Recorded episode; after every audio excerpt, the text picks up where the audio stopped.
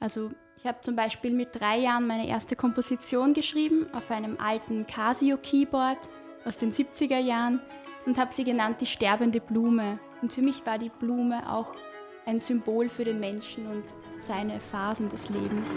Starke Nervosität, nicht gut genug zu sein, allen gefallen wollen, ja. immer hoffen, gut genug zu sein, perfekt genug zu sein, gedehnt genug zu sein und so weiter.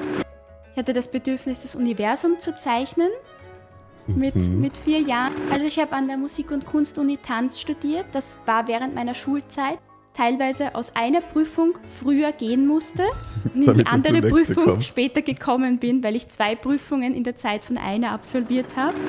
Und habe immer diese Kraft zu sagen, ich gebe niemals auf, ganz egal was passiert. Mhm. Hanna-Lena Riebel ist eine junge und dennoch schon sehr beeindruckende Frau. Mit drei angefangen zu komponieren, mit sieben an die Wiener Staatsoper in die Ballettakademie gekommen. Ihr EQ ist weit überhalb dem Messbaren und hat jetzt mit 22 schon mehrere Bücher herausgebracht, Projekte mit Red Bull am Laufen und startet bereits in ihren PhD. So wie in ihren Büchern anregende philosophische Impulse stecken, ist auch dieses Gespräch voll mit spannenden Ideen und Gedanken. In diesem Sinne, viel Spaß bei Entertaining Ideas.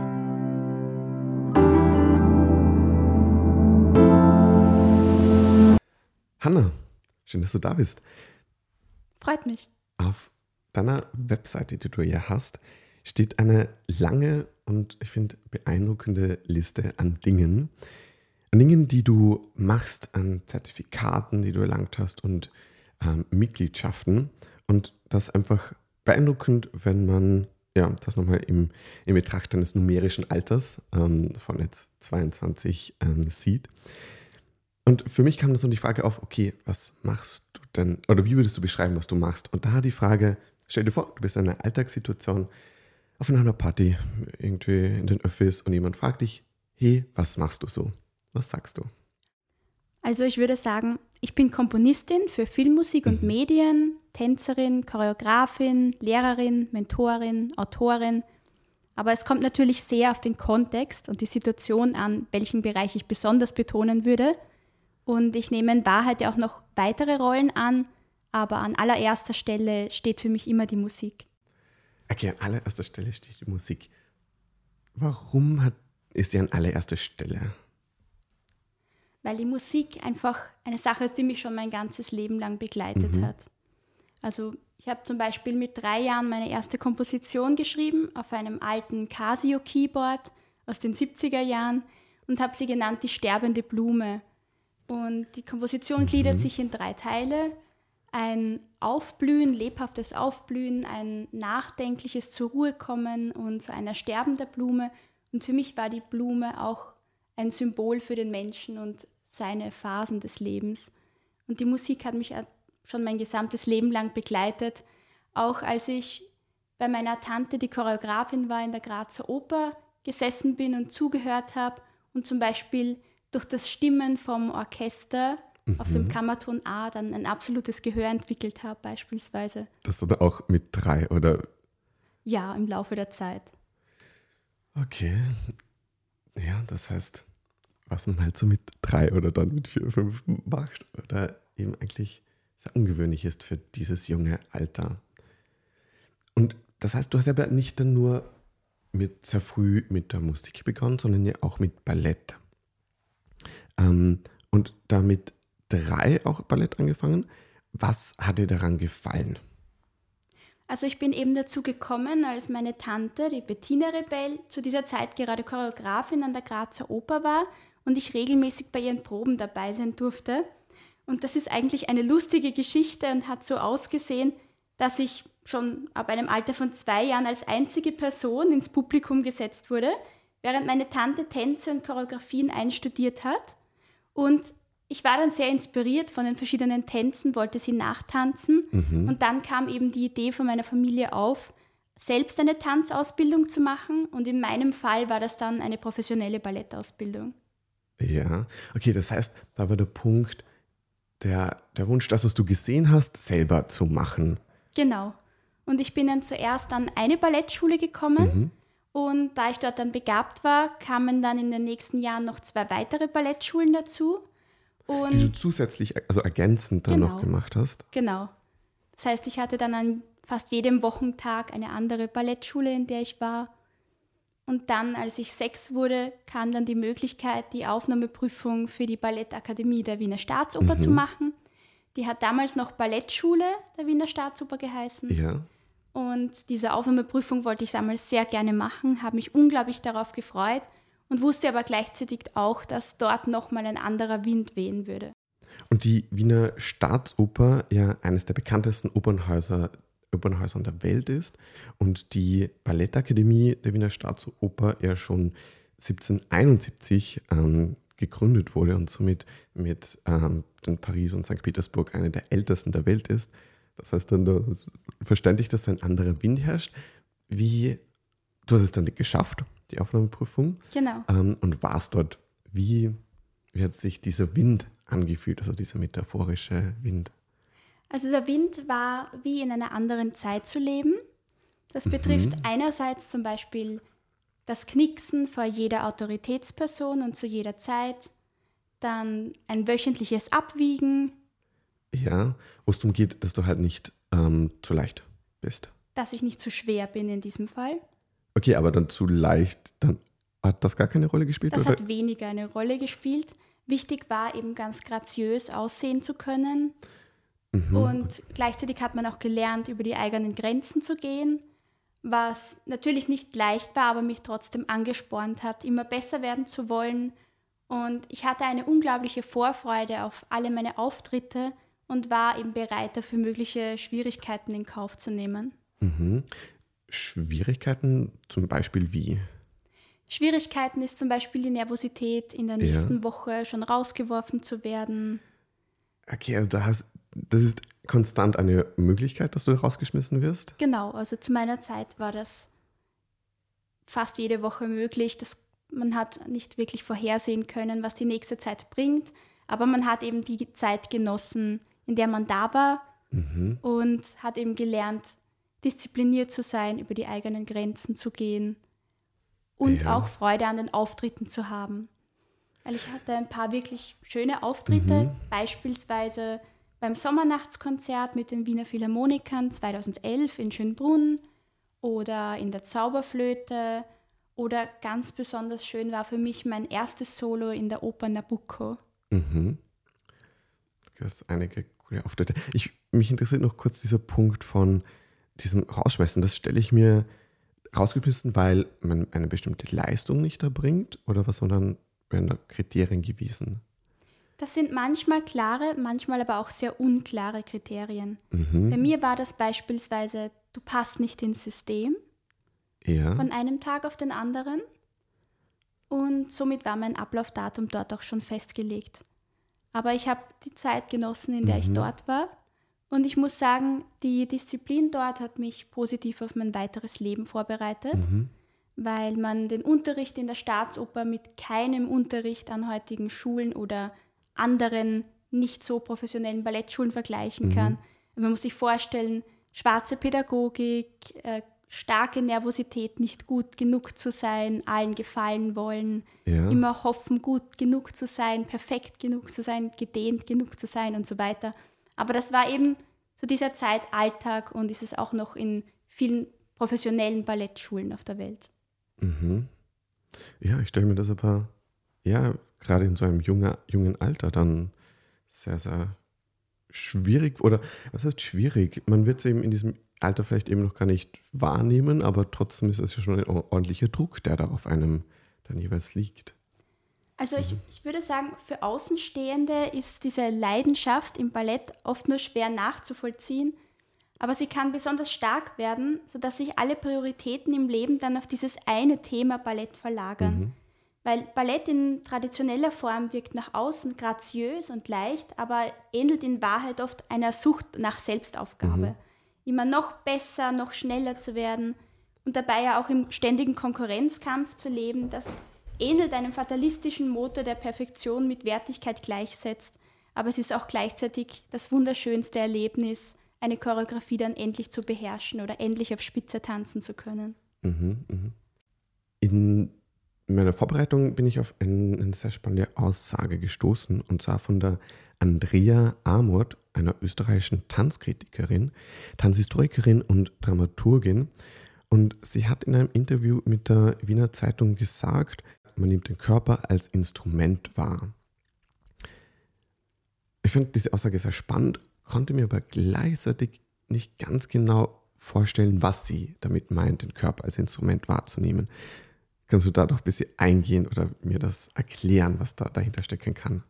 Also ich kann der Andrea Amor da nur recht geben. Mhm. Der Körper ist im Ballett wirklich das Instrument, weil man ja alle Bewegungen mit dem eigenen Körper ausführt und natürlich davon abhängig ist, dass man eben körperlich gut funktioniert, um die Übungen ausführen zu können, um die mhm. Tänze ausführen zu können. Man braucht besonders starke Füße, um auf Spitze stehen zu können. Man braucht eine große Wendigkeit, eine große Flexibilität, ja. um Spagatsprünge springen zu können, um die Beine ähm, weit in die Höhe werfen zu können und so weiter. Mhm. Ja, versteht dann schon besser, aber das Instrument hat ja einen Zweck, einen, ich sage jetzt mal physikalisch, einen Ton zu erzeugen. Was erzeugt man dann beim Tanzen? Beim Tanzen erzeugt man die Ästhetik, mhm. die nach außen dann übertragen wird im besten Falle, wodurch das Publikum dann diese Leichtigkeit und Graziosität sieht, egal wie schwierig die Übung in Wirklichkeit ist. Ja. Verstehe. Mhm. Dann, was, ich habe irgendwie zu, zu Ballett zu weniger Kontaktpunkte gehabt. Was ich aber ganz spannend fand, ähm, eine Ex-Freundin ähm, war Ballerina, hat dann das aber, ich weiß nicht, ich weiß nicht mehr genau, wie alt sie war, als sie damit aufgehört hat. Aber trotzdem fand ich es sehr spannend, irgendwie dann bei ihr zu, zu sehen, was für ein, gefühlt wie so ein, ein, ein Programm in, im Hinterkopf sie hatte in Bezug auf ihre Haltung. Dass die ganze Zeit so ein Programm gelaufen ist, das ihre Haltung beobachtet hat und dann so korrigierend mal eingegriffen hat, damit es dann wieder sehr schön dasteht. Ähm, wie war das für dich ähm, mit, wie Ballett dich geprägt hat? Also es war, dass man eine ganz andere Wahrnehmung des eigenen Körpers bekommt, mhm. dass man viel mehr fokussiert ist auf sich selbst. Das hat Vorteile, es kann aber auch viele Nachteile haben, zu sehr auf sich selbst fokussiert zu sein, weil man dabei immer nur die eigenen Schwächen und Fehler sieht, mhm, mh. anstatt auch einmal einfach gelassen zu sein und auch einfach mal so zu sein, wie man ist. Aber Ballett hat mich auf jeden Fall auf positive Weise auch geprägt und mir viel fürs Leben mitgegeben und mich vor allem sehr widerstandsfähig gemacht, weil es hat mich immer wieder darin bestätigt, dass wenn Türen zufallen, noch viel mehr weitere Türen aufgehen. Mhm. Verstehe. Und das dann ein, ein sehr übertragbares Learning für viele Bereiche des, des Lebens ist. Ja. Mhm. Du hast dann ja aber nicht nur Ballett getanzt, sondern eben auch alle anderen Tanzrichtungen. Ähm, wie kann ich mir das aber vorstellen? Das im, sind die anderen Tanzrichtungen im, in dieser Ballettausbildung, die du genossen hast, dann auch direkt mit drin oder waren das noch eigene Sachen, die du zusätzlich gemacht hast? Ja, also das ist richtig, die waren auch mit drin, weil meine Tanzausbildung war eigentlich von Anfang an sehr vielfältig. Mhm.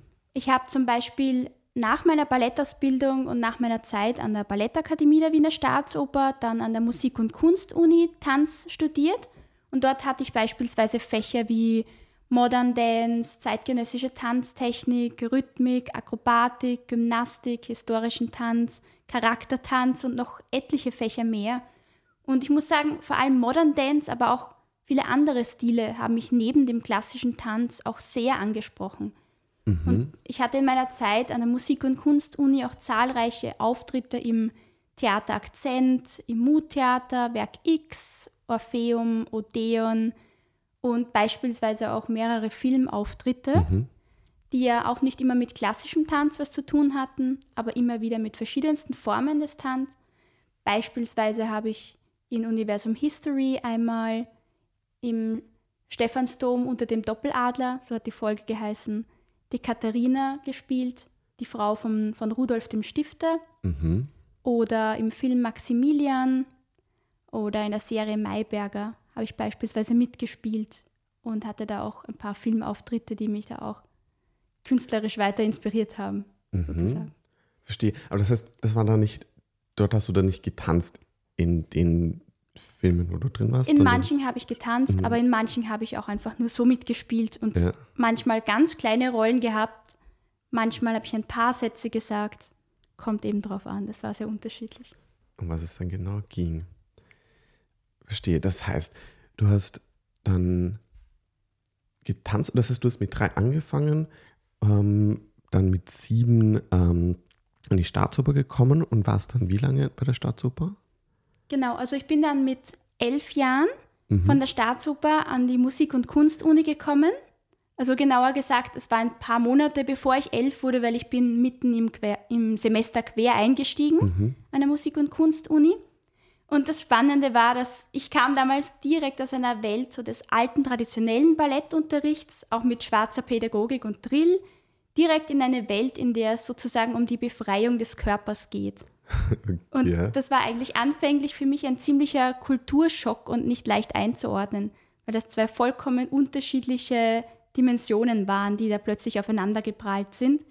Und ich hatte am Anfang gleichzeitig Angst, dass ich ähm, dann meine klassische Ballettkarriere vernachlässigen könnte. Und so hatte ich dann neben Also durch diese neuen Einflüsse, die du dort hattest, Genau. Durch meinen Wechsel von der Ballettakademie der Staatsoper an die Musik- und Kunstuni hatte ich dann auch das Bedürfnis, diese rein klassische Karriere auch noch weiterzuführen und habe dafür dann Privatunterricht genommen. Zuerst bei Violanta De Rolino, eine Trainerin der Staatsoper, und später dann bei dem Ehepaar Christina und Milan Hattaler, das waren ehemalige Tänzer aus der Staatsoper und gleichzeitig die Eltern des damaligen Solotänzers der Staatsoper.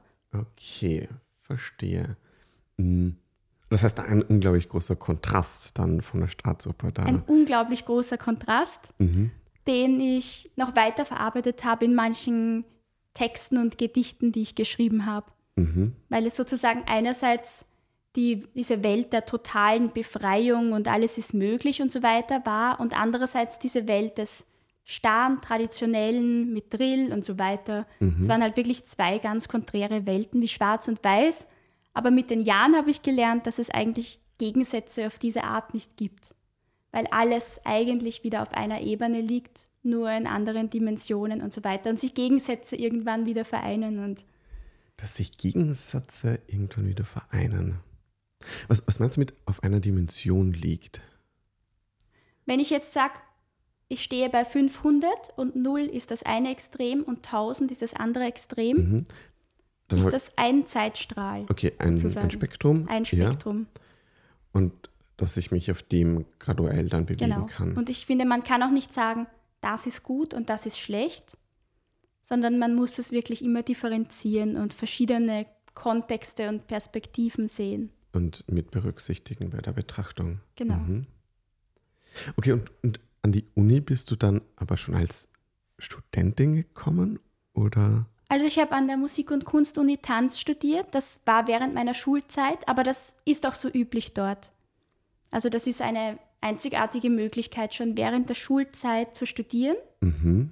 Und gleichzeitig habe ich aber immer die Musik noch weiter vermisst. Ich hatte zwischen dem Schulunterricht und dem Ballettunterricht Klavierunterricht Ja. und hatte eigentlich Klavierunterricht für mich, um komponieren zu können, weil mein großer Wunsch war, Lieder zu schreiben, so wie damals meine sterbende Blume mit drei Jahren. Und als ich dann mit der Schule fertig war, hatte ich dann endlich die Möglichkeit, Komposition und Dirigieren zu studieren, bin dann ans, zuerst ans Breiner Konservatorium gegangen, habe dort studiert und dann endlich an die Musik- und Kunstuni, wo ich auch Komposition studiert habe und jetzt gerade im letzten Jahr Filmmusik studiere. Ja. Das heißt da viel aus eigenen Impulsen, weil das irgendwie, es weicht ja dann als Frage so aufkommt, okay, mit, ähm, also früh damit anzufangen und in dieser, diesem Ausmaß, wie sehr das deine Impulse waren oder wie sehr da Eltern eine Rolle gespielt haben, das zu fördern? Wie würdest du das für dich beantworten? Also ich muss sagen, die Komposition war vollkommen meine eigene Initiative. Mhm. Ich habe aber zu Hause sehr viel Musik gehört, Musik gemacht, gesungen und bin da inspiriert worden. Der Tanz hat mich durch meine Tante damals inspiriert. Mhm. Aber ich würde sagen, wirklich diesen Druck dahinter zu sein, habe ich mir schon selbst gemacht. Mhm. Das heißt einfach, ja, in da einem Umfeld groß geworden, wo, Ja, wo diese Aspekte sehr präsent waren. ja. Verstehe. Mm. Dann noch, wann hast du dann mit der Schule angefangen? Also ich meine, Volksschule. Ich habe dann regulär mit einer Volksschule mit sechs Jahren angefangen. Als ich äh, getestet wurde, also als ich meinen ersten IQ-Test gemacht habe und vier Jahre alt war, kam damals heraus, dass ich außerhalb mehrerer Messbereiche bin, in mehreren Bereichen und dass ich in eine spezielle Schule in Deutschland gehen könnte. Aber das hätte damals für mich bedeutet, dass ich von meiner Familie getrennt leben hätte müssen in einem Internat. Und zum Glück hat sich meine Familie damals, als ich vier war, dagegen entschieden. Und so bin ich mit sechs Jahren an eine reguläre Volksschule gekommen und habe dort eben oft Beispiele und Aufgaben aus höheren Klassen bekommen. Und ich hatte zum Glück eine Volksschullehrerin, die mich da sehr unterstützt hat, schon weiter, weiter zu gehen im Stoff und schon schneller voranzukommen. Wie ist es dazu gekommen, äh, dass man gesagt hat, dass die kleine Hanna da ähm, einen IQ-Test machen soll? Also es kamen mehrere Parameter zusammen. Einerseits eben diese Komposition Die sterbende Blume, Mhm. dann andererseits, ähm, ich hatte das Bedürfnis, das Universum zu zeichnen mit, mit vier Jahren. Und beispielsweise gibt es eine lustige Geschichte, wo ich mit meiner Mama im Auto gesessen bin und bis 1000 gezählt habe. Und sie, ich habe sie dann gefragt, wie geht's jetzt weiter? Und wir sind gerade im Stau gestanden und sie hat gesagt, jetzt hör doch bitte mal auf zu zählen, es ist jetzt wirklich schon genug. Wir sind jetzt bei 1000. Wir sind jetzt bei reicht's 1000, wieder. jetzt reicht's. Genau, und ich habe dann von 1000 rückwärts gezählt. Und gleichzeitig hatte ich aber eine unglaubliche Melancholie in mir drinnen und wollte wirklich dem Sinn des Lebens auf den Grund gehen. Also ich habe wirklich sehr philosophisch über die Welt nachgedacht, habe beispielsweise gesagt, für gestern ist heute morgen, habe da verschiedene Zugänge gehabt, über das, Welt, über das Weltall, das Universum, das Leben nachzudenken. Und als ich dann mit vier Jahren begonnen habe, lesen und schreiben zu lernen, hat sich meine Mama gedacht, okay, sie lässt mich mal testen. Und so kam das dann zu diesem Test. Verstehe. Und dann kam dort raus, dass das Ergebnis dann weit über dem messbaren Bereich liegt. Das vielleicht auch kurz an dieser Stelle so als Input.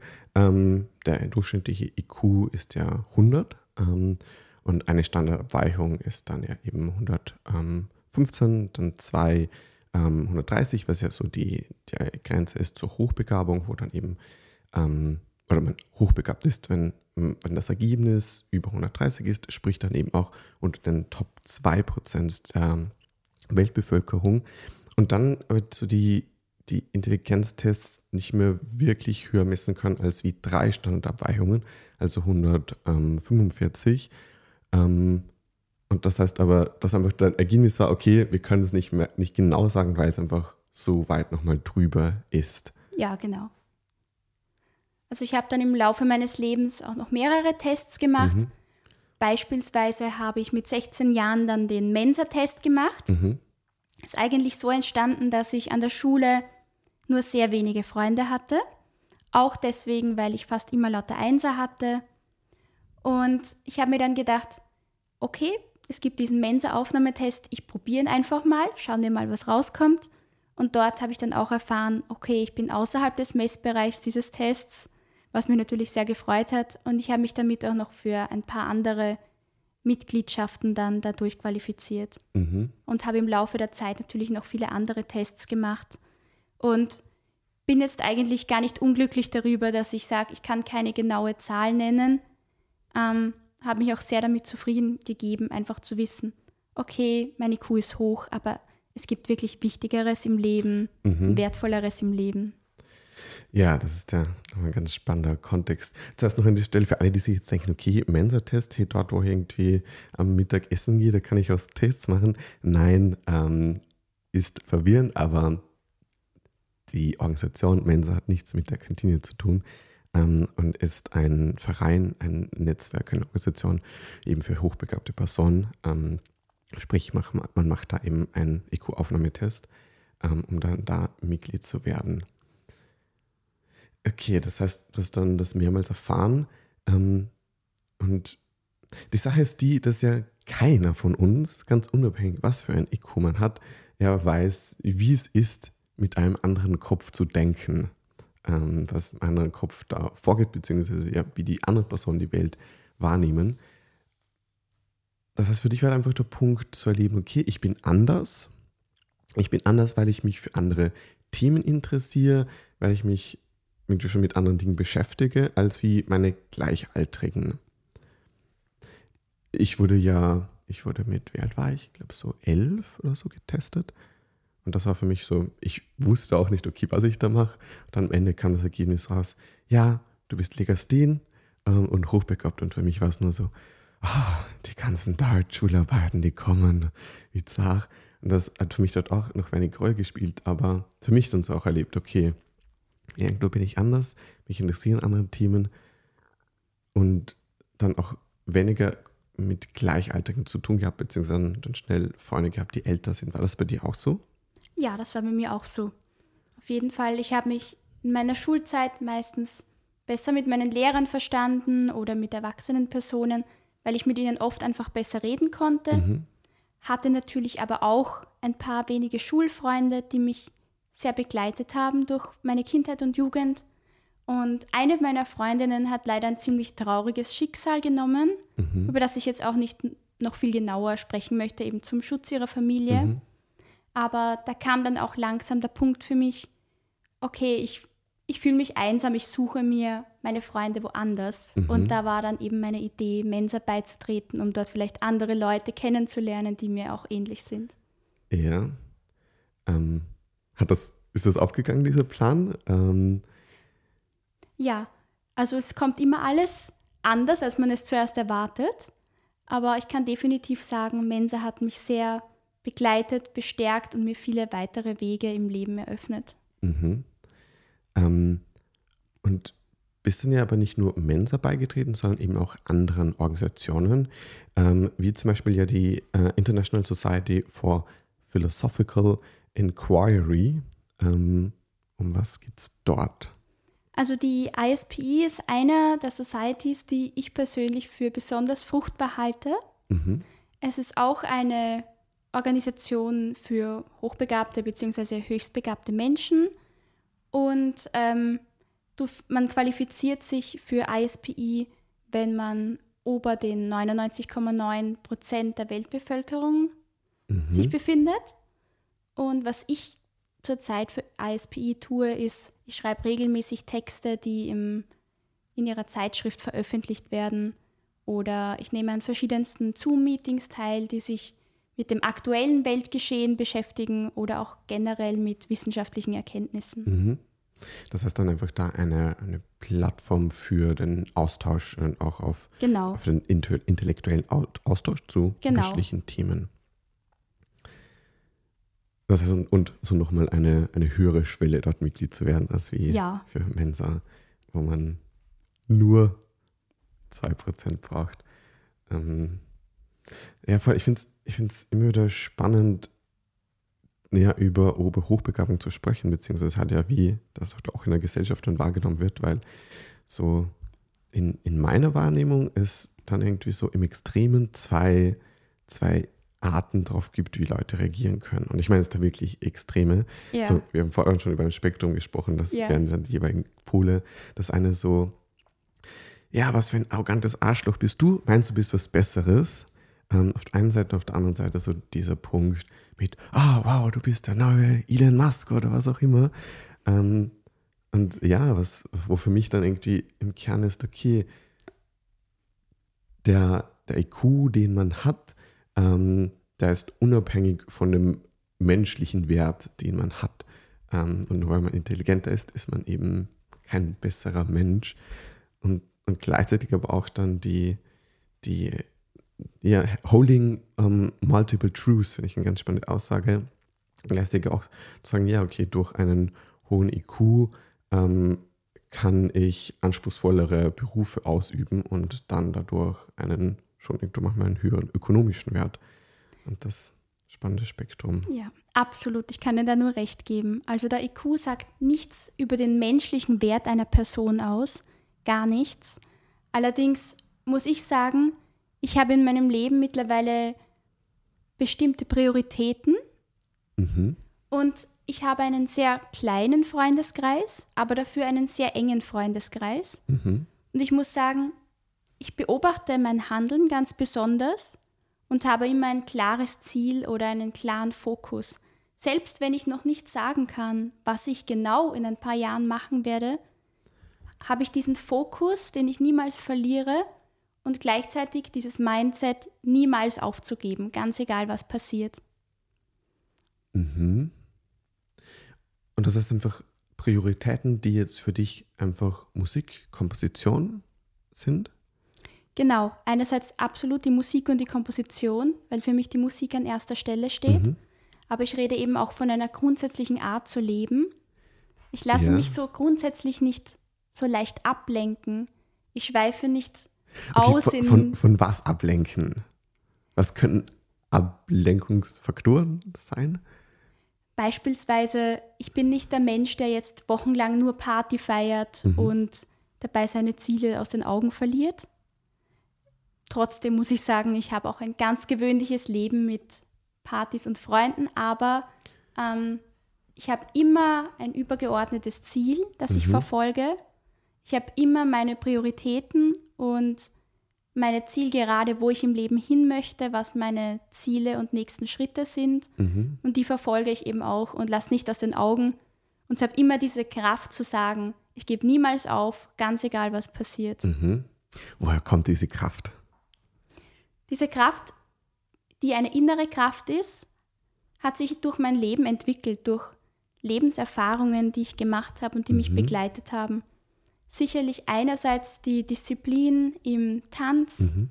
andererseits auch durch die Erkenntnis, dass zwar viele verschiedenste Dinge in meinem Leben schiefgegangen sind, wie im Leben jedes Menschen, mhm. ich letztlich aber immer daraus gelernt habe und sich wirklich meistens was Besseres daraus ergeben hat und alle sozusagen auf den ersten Blick negativen Dinge zu späteren positiven Dingen geführt haben. Mhm, dann gewandelt haben. Vielleicht im Moment sich mega scheiße angefühlt haben. Genau. Aber dann durch die Auseinandersetzung damit dann man wertvolle Learnings daraus ziehen kann, konnte. Genau. Ja, dann kann ich, dem kann ich auch sehr gut zustimmen.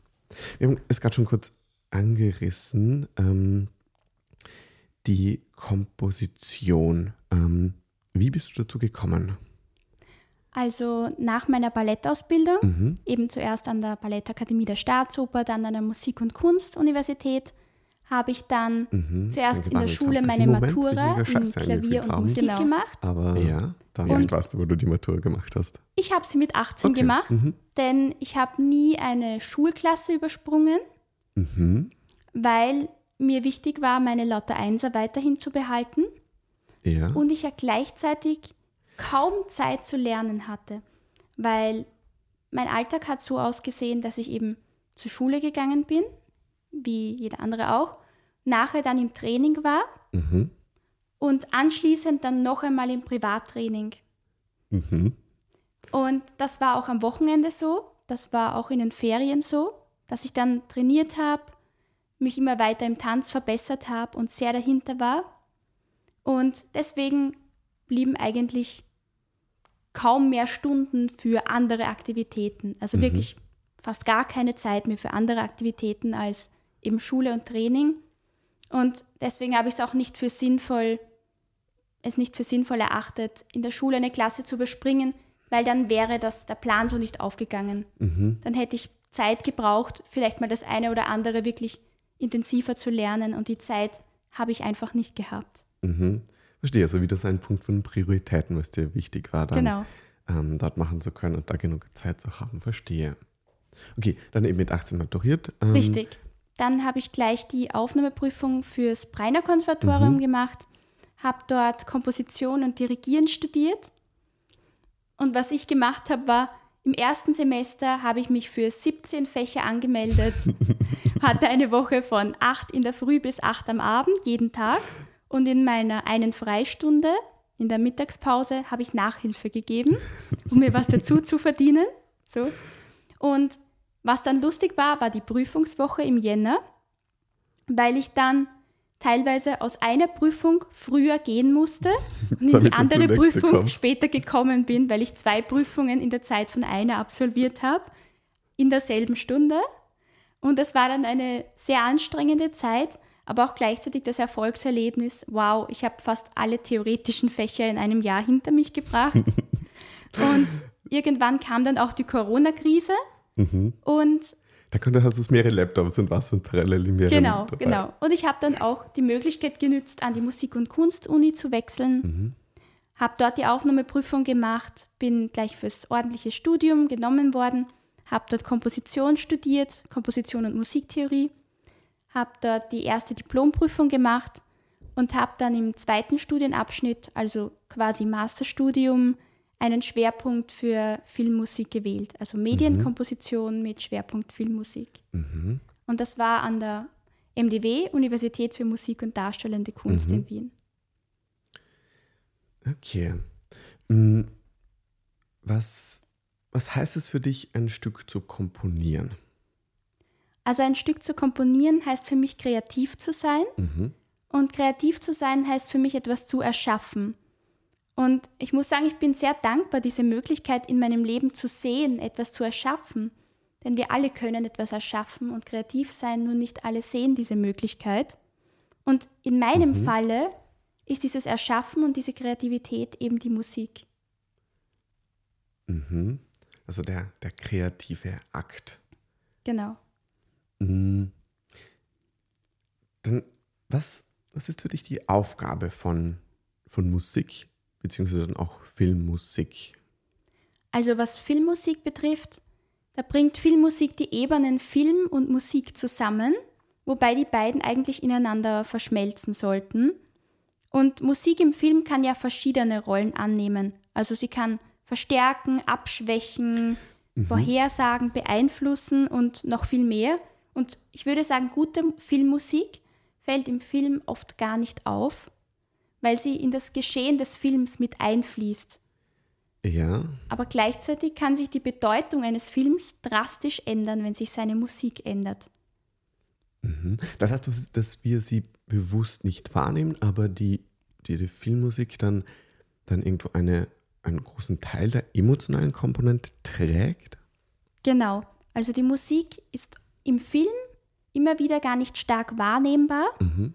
Und trotzdem fließt sie aber in unsere Emotionen ein, indem sie vorhersagbar wird, indem sie das Geschehen vorhersagt. Mhm. Allerdings kann die Musik auch einen Kontraststandpunkt einnehmen und das Geschehen kontrastieren oder sogar karikieren beispielsweise. Mhm. ins Gegenteil treiben.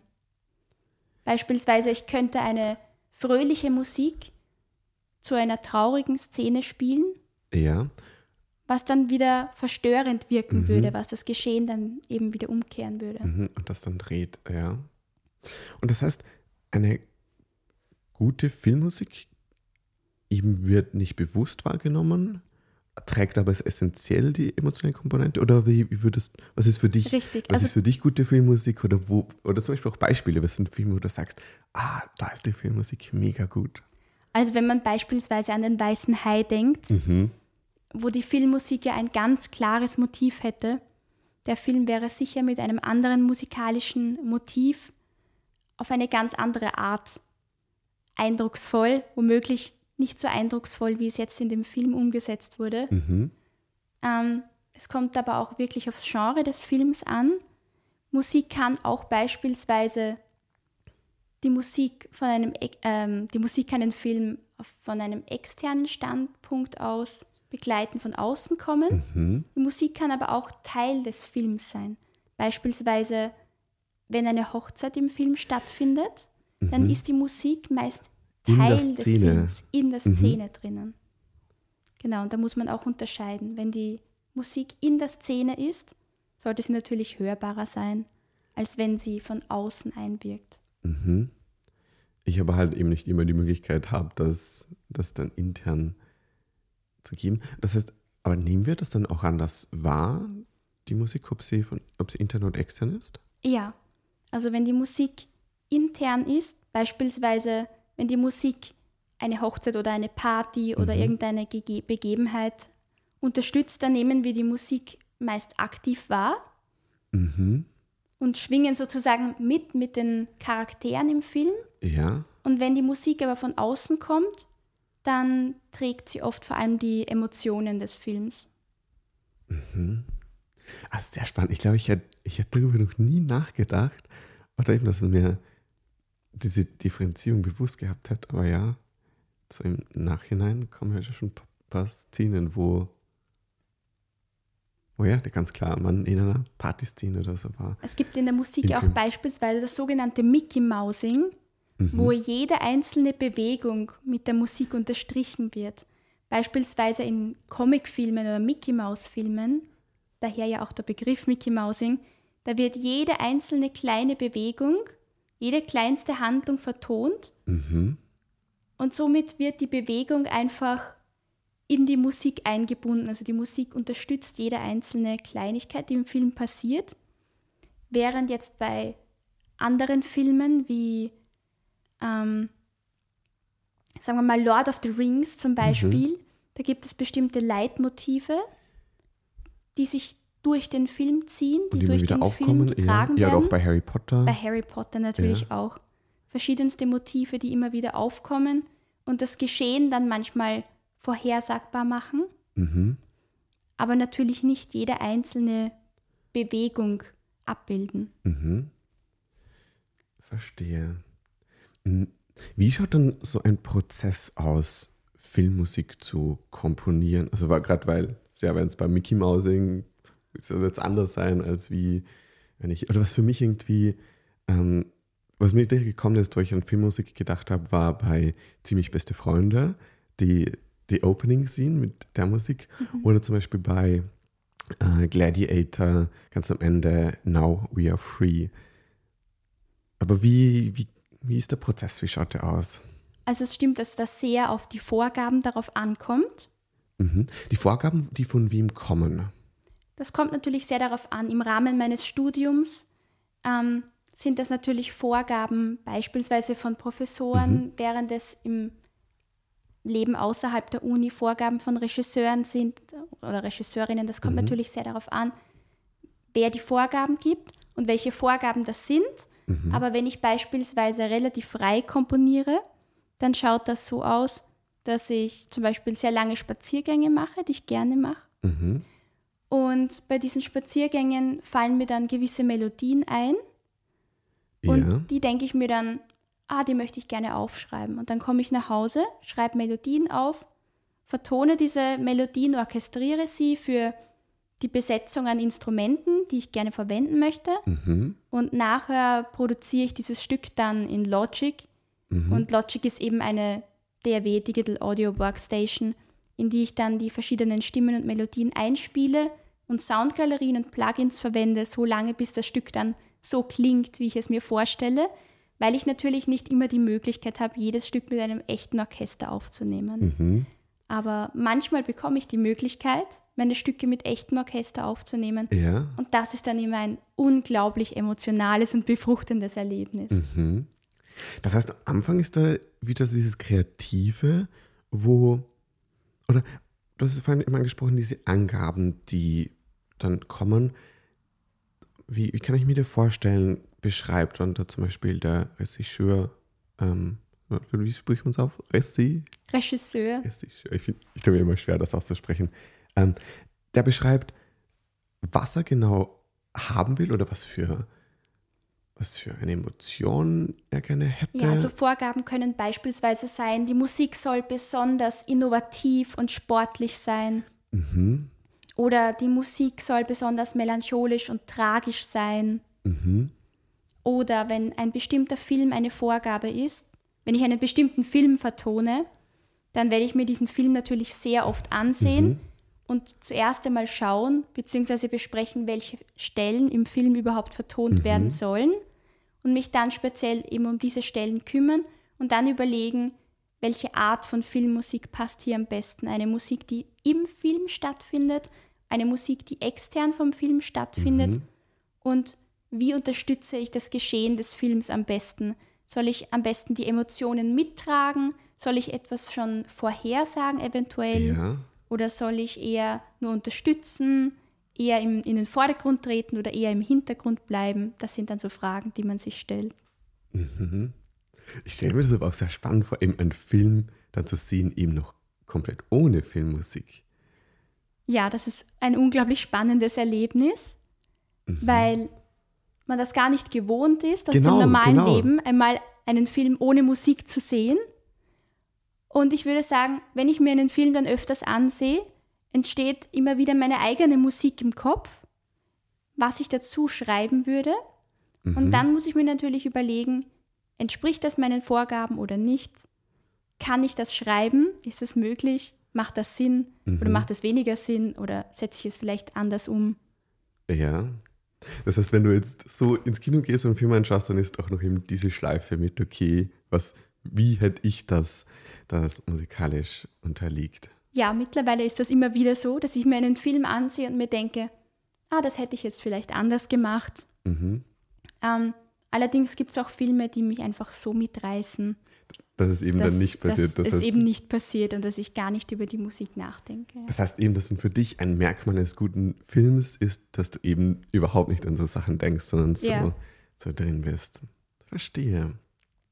Okay, das heißt, du hast diesen kreativen Prozess und dann eben, dass du ähm, in so einem DAW ähm, das dann nachbaust und das, was dann rauskommt, wie wie gleich hört sich dann das an, wie wenn er zum Beispiel ein Orchester aufnimmt? Also es hört sich im besten Falle annähernd gleich an. Mhm. Also wird ein, ein wie ich, könnte ich einen Unterschied daraus hören oder wahrscheinlich nicht? Möglicherweise könntest du das. Das mhm. kommt auf meine Soundgalerien an, die ich verwende. Mhm. Das kommt natürlich auf die Instrumentation, auf die Orchestrierung darauf mhm. an.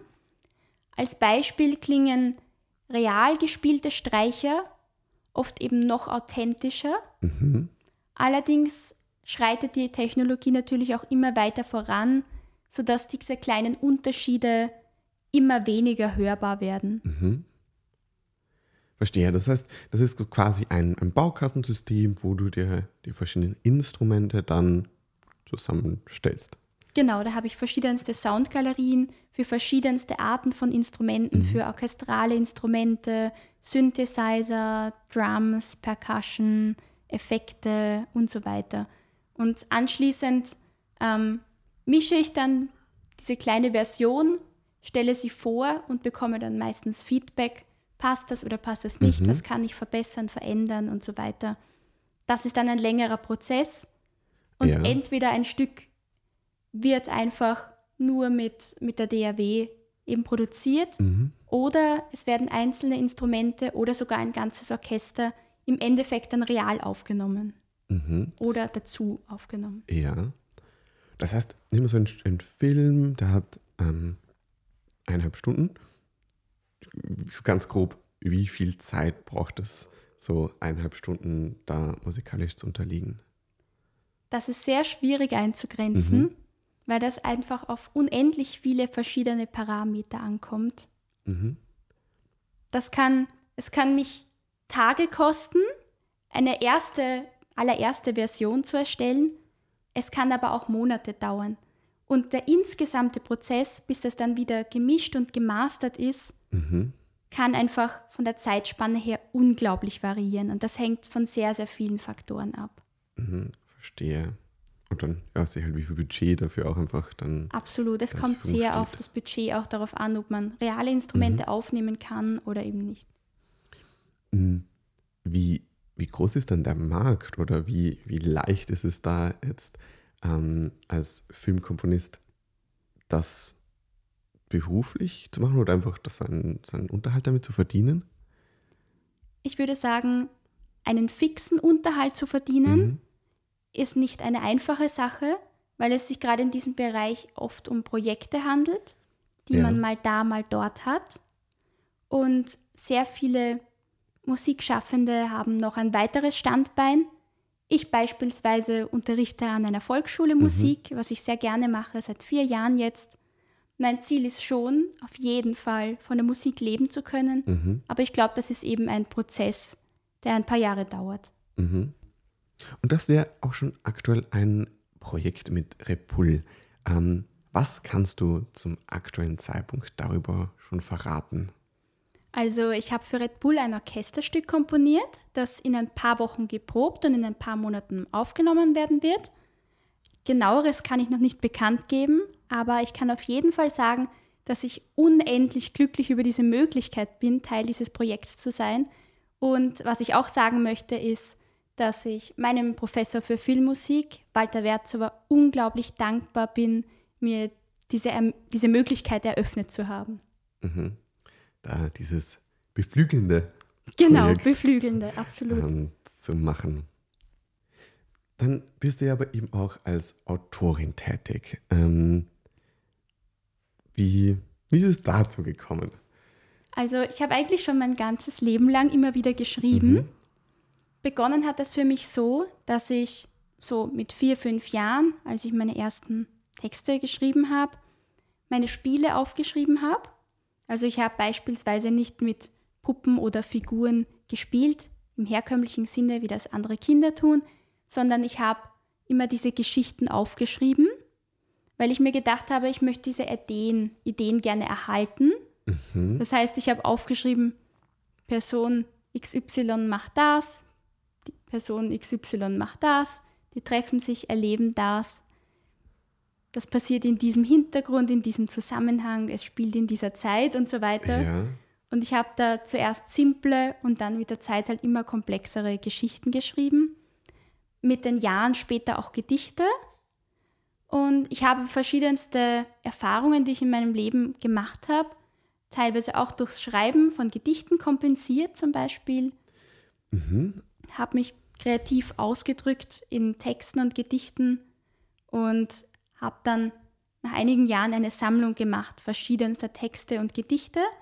Und was ich heutzutage mache, sind Texte schreiben, die sich mit den Analogien des Lebens befassen, das heißt, die verschiedenste Künste und Wissenschaften miteinander in Zusammenhang bringen und so wie eine Metaebene über verschiedenste Bereiche des Lebens legen. Mhm, verstehe. Das heißt, am Anfang war der, der Wunsch, die Gedanken festzuhalten, genau. die Gedanken zu den Spielen.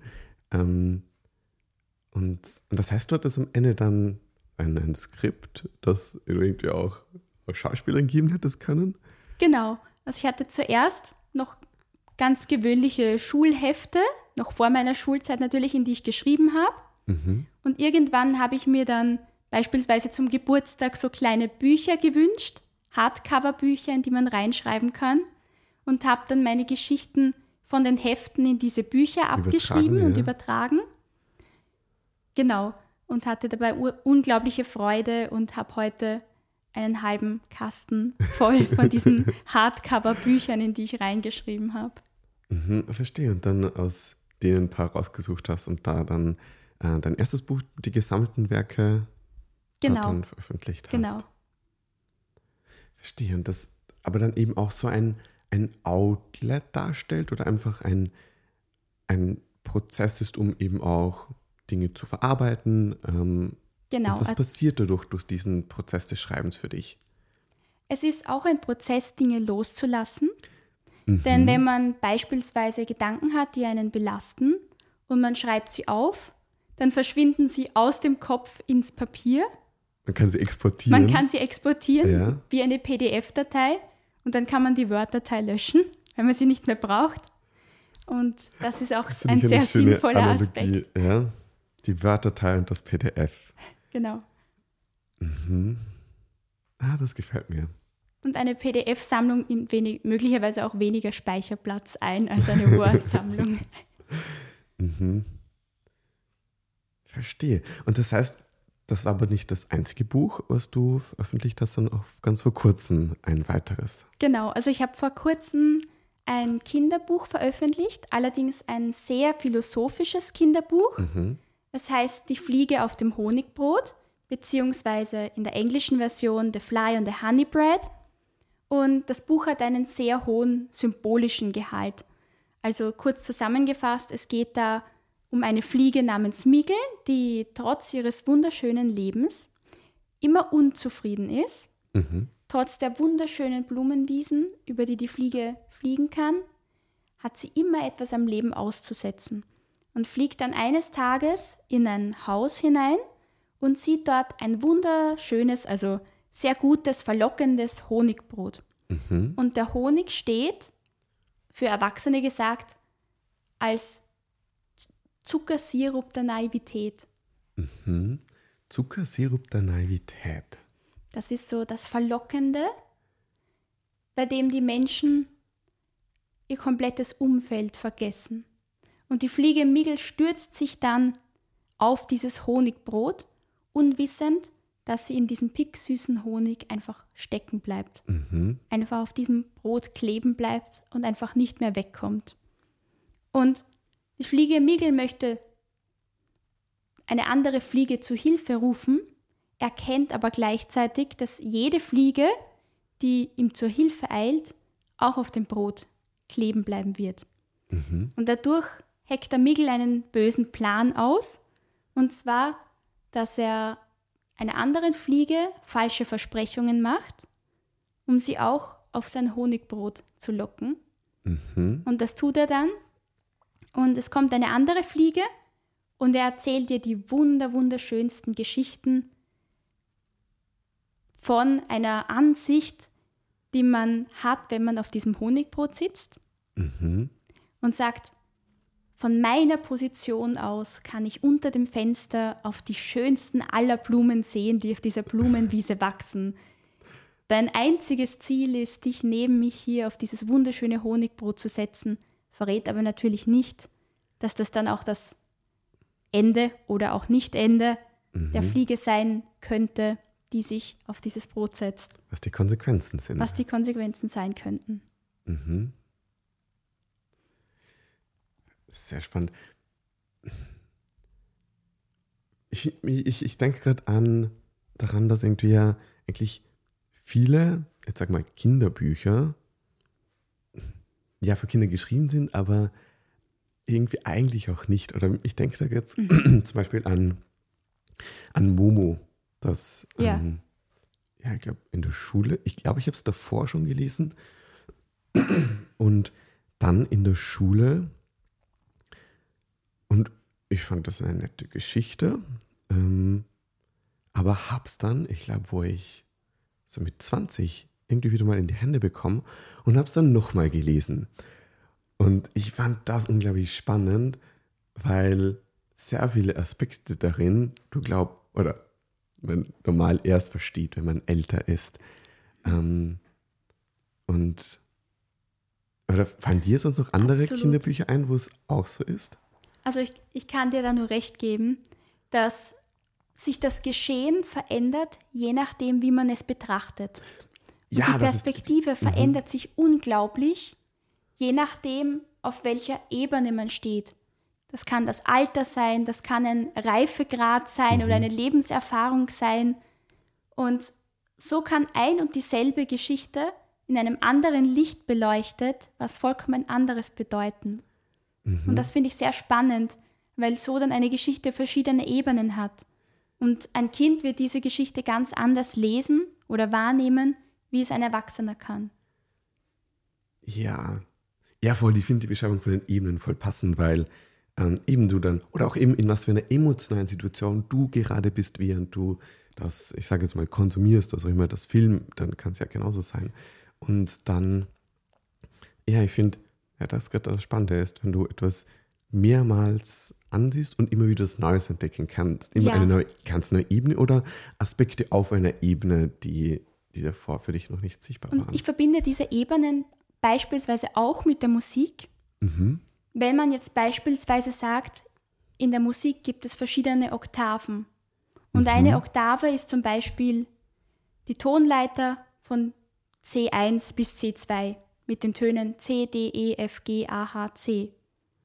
Wenn ich beim zweiten C angekommen bin, bin ich wieder auf einem C, genauso wie beim ersten C. Ja. Ich sehe dieselbe Sache, aber aus einer anderen Perspektive. Und somit schließt sich im Leben ein Kreis, man kommt wieder auf etwas zurück, aber weil man jetzt schon in einer höheren Ebene ist, ist es kein Kreis, sondern eine Spirale. Mhm. Eine emergente ähm, Spiralität, die. Genau. Und so sehe ich auch das Leben. Das Leben ist nicht wie eine Gerade, auch nicht wie ein Kreis, sondern eigentlich wie eine Spirale. Und diese Spirale ist im großen Ganzen gesehen wieder eine Spirale auf einer höheren Ebene. Genauso wie sich die Erde einerseits um sich selber dreht und andererseits um die Sonne dreht. Mhm. Das ist so wie ein Fraktal beispielsweise. Die Dinge, die in einer kleinen Ebene stattfinden, finden auch in einer größeren Ebene statt. So wie die kleinsten Zellen und Moleküle aufgebaut sind, verhalten sich teilweise auch Planeten zueinander und ich, diese Aspekte meine ich und diese Dass es da bestimmte. Grundgesetze gibt, die in Ja. unterschiedlichen Frames der Betrachtung Ja. ähm, dann da sind. Und das ist auch wieder so ähnlich wie, was ich vorher gesagt habe, dass Gegensätze sich sozusagen in der Unendlichkeit vereinen, weil sie eines sind, auf demselben Strahl, nur an unterschiedlichen Extremitäten. Mhm. Also so die rechte und die linke Hand dann wieder das gleiche sind. Mhm. Ah, das ist ja ein spannender Gedanke. Beispielsweise Hitze ist das Gegenteil von Kälte, aber es ist der gleiche Strahl. Alles ist Temperatur. Mhm. Ja, es ist ja. nur die eine Seite und die andere Seite. Und was Hitze ist und was Kälte ist, ist auch absolut subjektiv. Ja, das auf jeden Fall. Ich finde gerade auch. Je nachdem, in welchem. Bereich man lebt. Genau, das, Das auch. nochmal, ja. Was so die eigene Wohlfühltemperatur ist. Genau. Mhm. Verstehe. Und das, das heißt schon, schon weitere philosophische Kinderbücher geplant, oder? Ich habe schon weitere geplant, Mhm. aber die genauen Titel kann ich noch nicht sagen. Ja, die, die kommen dann erst noch. Aber in meinem Buch Die Fliege auf dem Honigbrot habe ich beispielsweise auch mehrere symbolische Aspekte mit reingebracht. Mhm. Beispielsweise gibt es einen Bezugspunkt zu einem alten alchemistischen Manuskript namens Die kymische Hochzeit. Mhm. Da geht es um alchemistische Aspekte. Da kann ich jetzt gar nicht so genau drauf eingehen, aber da geht es darum, im übertragenen Sinne, wie chemische Reaktionen auf das Leben symbolisch übertragbar sind.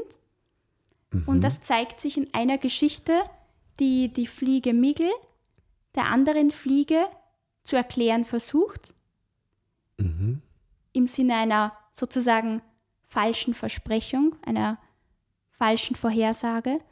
Und da gibt es eben diesen kleinen Bezugspunkt zur chemischen Hochzeit, einfach um auch den Aspekt der Alchemie mit reinzubringen. Mhm. Also ich habe halt sehr viele symbolische Bezugspunkte auch in meinen Geschichten. Mhm. Die da nochmal Bedeutung mit reinbringen, Genau. die man aber vielleicht nicht direkt so erkennt, wenn man nicht Ja, in der ja. Thematik drin ist. Aber trotzdem dann ja auch wirken können. Okay, wie chemische Reaktionen aufs Leben übertragbar sind. Beispielsweise, Ja. es gibt ja auch die sieben Planeten.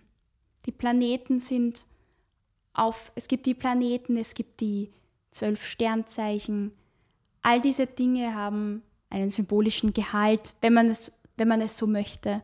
Diese Dinge können alle in Beziehung zueinander gesetzt werden. Mhm.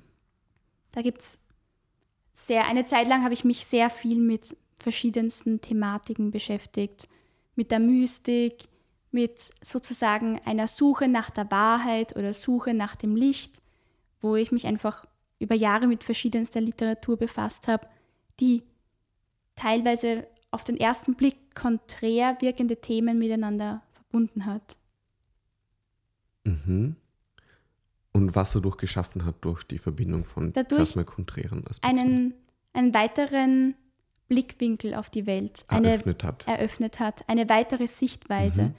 die einem auch beispielsweise das Gefühl gibt, okay, wir sind alle auf eine Art miteinander verbunden, wir Mhm. sind alle Teil derselben Energie sozusagen Ja. und das gibt einem auch, finde ich, wertvolle Einblicke ins Leben und wertvolle Lebenserfahrung, die einem sagt, man braucht sich über diese oder jene Kleinigkeit nicht aufregen, weil im größeren Ganzen die Bedeutung wirklich ganz woanders liegt. Mhm. Und dann so ein, dadurch ein Reframing passieren kann. Genau. Okay, verstehe.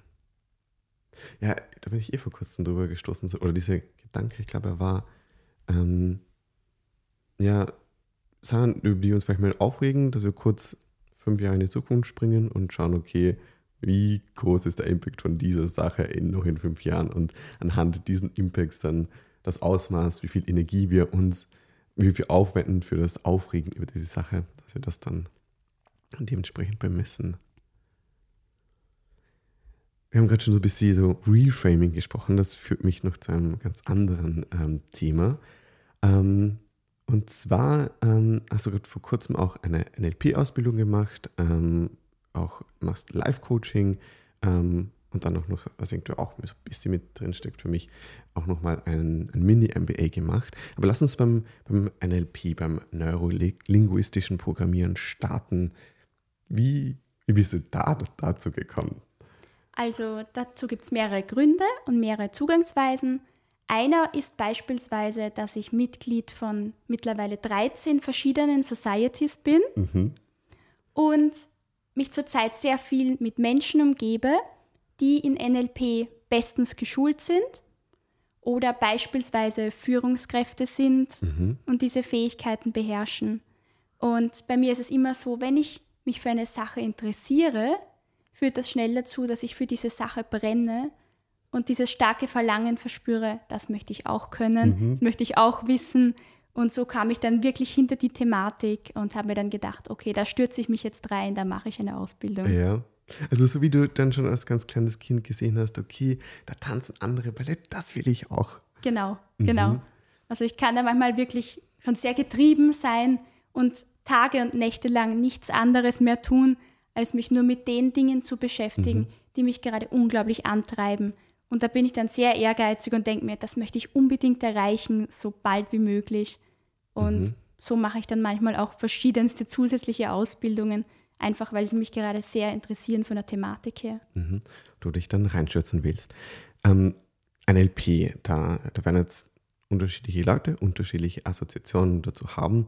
Da kommt irgendwie dann mal schnell auf, oh, na, das ist irgendwie ein bisschen was Böses, das ist Manipulatives. Ähm, wie siehst du das? Oder was, was ist NLP für dich und was für Benefits siehst du jetzt durch das, durch das Erlernen von Aspekten? Also ich sehe NLP im positiven Sinne, Menschen besser verstehen zu können, einen selbst besser verstehen zu können und vielleicht einen Weg zu den geplanten Zielen einfacher zu sehen, einen direkteren Weg zu den persönlichen Zielen und zu den Zielen anderer Menschen zu sehen, indem man manchmal einfach bestimmte Umwege umgeht, die man dann nicht mehr notwendig hat zu gehen, weil es einen direkteren Weg gibt, weil man schneller erkennt, was möchten die Menschen um mich herum eigentlich, was möchte ich selbst eigentlich und so weiter. Mhm. Was möchte ich selbst, wie und, und durch was genau stehe ich mir selber manchmal im Weg und dann da solche Muster Genau. zum Beispiel zu erkennen Ja, und genau. dann mit eigenen Mustern, Glaubenssätzen etc. zu arbeiten. Okay, das heißt, dass es eben so als ein Tool darstellt für dich, für das Erreichen von Zielen. Richtig, auch, ja. ja. Mhm. Und dann da ihr auch ähm, am European Institute of Leadership and Management so ein Mini-MBA ähm, ge gemacht hast. Richtig. Ähm, wie kann ich mir, ich habe ja gerade selber auch ein MBA angefangen, wie schaut jetzt so ein Mini-MBA aus?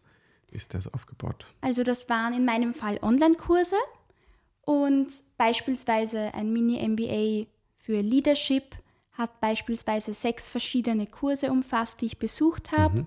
die ich dann mit kleinen Online-Prüfungen abgeschlossen habe, teilweise mit Zoom-Meetings, teilweise mit Videos, die ich mir ansehen konnte, teilweise mit Skripten, die ich dafür gelernt habe. Mhm.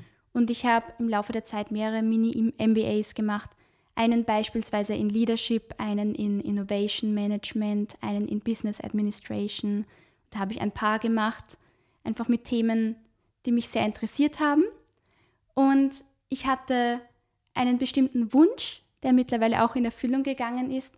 Und zwar, ich bin ja Mitglied der Royal Society ja. of Arts, für die ich nominiert wurde letztes Sommersemester. Und die Royal Society of Arts hat ein Young Fellows Advisory Board mhm. gegründet, also einen Beirat für jüngere Mitglieder, die sich für die Interessen und Themen jüngerer Mitglieder mhm. interessieren. In diesem Fall ist es jetzt gerade der Menschen unter 25. Mhm. Ähm, und in diesem Beirat wurden eben neue Boardmitglieder gewählt und ich bin jetzt ein Boardmitglied des Young Fellows Advisory Board der RSA geworden mhm. und habe dafür einfach auch das starke Gefühl gehabt, ein paar Fähigkeiten und Skills zu brauchen. Und das war auch mit ein Grund, warum ich diese Mini-MBAs gemacht habe. Verstehe. Ähm, kannst du da noch genau darauf eingehen? Die Royal Society of Arts ist ja auch schon eine, eine sehr alte Society, die in London gegründet wurde. Ähm, wie kann ich mir das vorstellen? Um was geht es dort? Wie wird man dort, dort Mitglied? Ähm, und wie schauen dann die Aktivitäten aus? Also die Royal Society of Arts wurde 1754 gegründet und hat heute ihren Hauptsitz in London im sogenannten RSA House. Mhm. Sie hat aber Mitglieder auf der ganzen Welt. Mhm. Mittlerweile sind es ungefähr 31.000 Mitglieder. Mhm die alle im künstlerischen Bereich arbeiten, in welcher Art und Weise auch immer. Also das kann die Musik betreffen, es kann den Tanz betreffen, es kann auch die Malerei, Kunst und Design betreffen. Mhm. Da gibt es ganz viele unterschiedliche Anwendungsbereiche und es sind auch Menschen aus vielen anderen Bereichen dabei, die einen Bezug zur Kunst haben und die sich für soziale Projekte einsetzen, die sich dafür einsetzen, gesellschaftliche Probleme zu lösen, verschiedenster Art. Mhm. Und da gibt es sehr viele Projekte, die die Royal Society macht und unterstützt. Es gibt zu viele, als dass ich sie alle aufzählen mhm. könnte, da es Hunderte sind. Und es gibt eben auch die Möglichkeit, eigene Treffen und Meetings zu veranstalten, Zoom-Meetings zu führen oder auch ein Event zu machen im RSA-Haus oder an anderen Standorten. Und ich bin beispielsweise einmal nach Glasgow geflogen, nach Schottland und habe dort in einem alten Pub Leute der RSA getroffen ja. und dachte mir zuerst, ah, das kann nicht sein, da werde ich doch keine Leute der Royal Society of Arts treffen. Aber doch, weil es ganz normale Menschen sind, die einfach den Künsten sehr zugetan sind mhm. und sich für soziale Projekte sehr einsetzen. Mhm. Dass ja bestimmt eine, ja, eine unglaublich coole Plattform ist, eben um andere kennenzulernen oder dann eben auch für Kooperationen oder? Richtig. Beispielsweise habe ich die Illustratorin Petra Stefankova mhm. von der Royal Society of Arts durch einen glücklichen Zufall kennengelernt, weil sie gerade eine Reise nach Wien gemacht hat und ich sie gerade durch die Stadt geführt habe. Und wir sind dann nachher zusammengesessen, haben geplaudert und sie hat mir erzählt, dass sie Illustratorin ist. Ich habe ihr erzählt, dass ich ein Kinderbuch geschrieben habe. Und so haben wir uns zusammengetan. und sie hat jetzt mein Kinderbuch Die Fliege auf dem Honigbrot illustriert. Wunderschön und ich bin ihr sehr dankbar dafür. Ja, so kommen dann unterschiedliche Aspekte zusammen und es wird was, was Neues geschaffen oder was, was Ergänzendes. Mm. Das heißt, bei den ganz vielen Dingen, die du machst, was glaubst du, was machst du in fünf Jahren? Wie schaut in fünf Jahren so eine Woche aus, ein Tag aus? Was sind Also einer eine meiner Hauptwünsche ist, von der Musik leben zu können mhm. und von meinen künstlerischen Aspekten. Ich möchte unbedingt mehr Filme vertonen, Kompositionen für Filmmusik, Videos, Medien und so weiter schreiben. Das ist mir unglaublich wichtig. Mhm. Und abgesehen davon muss ich sagen, ich durfte mittlerweile schon eine ziemliche Lebenserfahrung sammeln durch viele Türen, die sich im Leben geschlossen haben und noch mehr Türen, die im Leben dadurch wieder aufgegangen sind. Und deswegen muss ich sagen, ich freue mich auf jede Challenge und Herausforderung, die mhm. im ersten Moment schwierig scheint, weil sie sich dann meistens im Nachhinein als unglaublich wichtig für meine Weiterentwicklung eben herausstellt. Und gleichzeitig möchte ich sehr gerne Zeit mit meiner Familie verbringen. Ich habe noch Großeltern, die beide leben, worüber ich sehr dankbar und glücklich mhm. bin. Und ich möchte auch die Zeit nutzen, Zeit mit meiner Familie zu verbringen. Und ja. Und dann, ja, da dieser Aspekt von, von der Musik leben zu können, ähm, da ist dann einfach der geografische Aspekt bestimmt eine, eine Rolle. Das heißt, da ist Wien einfach eh sehr ideal dafür. Ja, einerseits ist Wien ja die Stadt der Musik sozusagen. Mhm. Andererseits bin ich auch offen für verschiedenste musikalische oder sonst auch künstlerische Projekte ins Ausland zu reisen oder auch mal in der Welt herumzufliegen und verschiedenste Projekte in anderen Ländern zu machen. Mhm.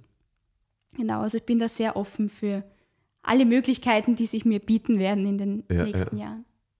Beziehungsweise, was wir jetzt da gar nicht gesprochen haben, dass du ja auch ähm, jetzt dabei bist, ein PhD anzufangen. Ähm, ja. Und der dann in fünf Jahren vielleicht auch schon wieder fertig ist. Ähm, aber wie kann ich mir jetzt ein PhD im musikalischen Kontext vorstellen? Also es ist eben sehr wichtig, einen Bereich zu finden, in dem Forschung möglich ist. Mhm.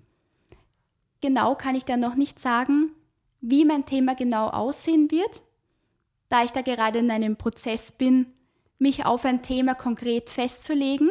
Ja. Ich möchte auf jeden Fall meinen PhD, also mein Doktorat an der Musikuniversität machen, Universität für Musik und Darstellende Kunst in Wien. Das ist mir ganz wichtig. Ich besuche auch bereits ein paar Lehrveranstaltungen des Doktoratsstudiums. Aber wie das genau aussehen wird, das wird sich eben erst in mehreren Monaten zeigen, da ich ja offiziell mit meinem PhD erst anfangen kann, wenn ich meine Diplomprüfung in Filmmusik abgelegt mhm. habe. Genau. Aber ich schaue mal, was auf mich zukommt und ich freue mich. Auf die Sachen. Ich bin auch, auch, ich bin auch gespannt. Ähm, und ja, vielleicht dann Filme mal zu sehen, die du dann musikalisch unterlegt hast. Dann, Hanna, an dieser Stelle vielen Dank für die, für die unterschiedlichen Einblicke in Bereiche, die teilweise für mich jetzt sehr neu waren und ja, neue Ideen, die du und Konzepte, die du eröffnet und mitgegeben hast. Danke. Ich sag danke.